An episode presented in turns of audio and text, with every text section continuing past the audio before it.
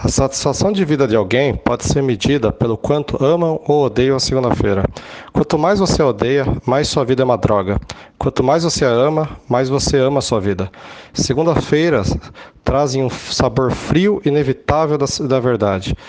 Quando ainda não havia encontrado algo que me fizesse sentido e eu estava trabalhando em projetos que não me traziam grande satisfação, eu odiava as segundas-feiras porque elas terminavam numa ilusão artificial do meu fim de semana. Já sexta-feira me trazia um sentimento oposto, é de alívio que a semana acabou e que o final de semana chegou. Se você pensa, ufa, chegou a sexta-feira, ou graças a Deus que acabou essa semana, é possível que seu trabalho esteja sendo apenas algo cansativo e estressante. Agora, se você não vê a hora de chegar segunda-feira para continuar fazendo o que faz, é possível que seu trabalho tenha um significado e seja até fonte de prazer e satisfação pessoal. O elemento por trás desses dois significados distintos se chama propósito. O propósito é o seu porquê, é o que te motiva a acordar de manhã para trabalhar, é o seu combustível.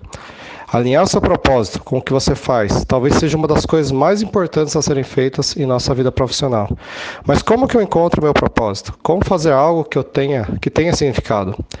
É necessário olhar para dentro de si e determinar o que irá te fazer acordar todos os dias com energia renovada e vontade de, de vencer. É fácil? Definitivamente não. Pode demorar? Sim, e às vezes até uma vida inteira. Vale a pena? Com certeza.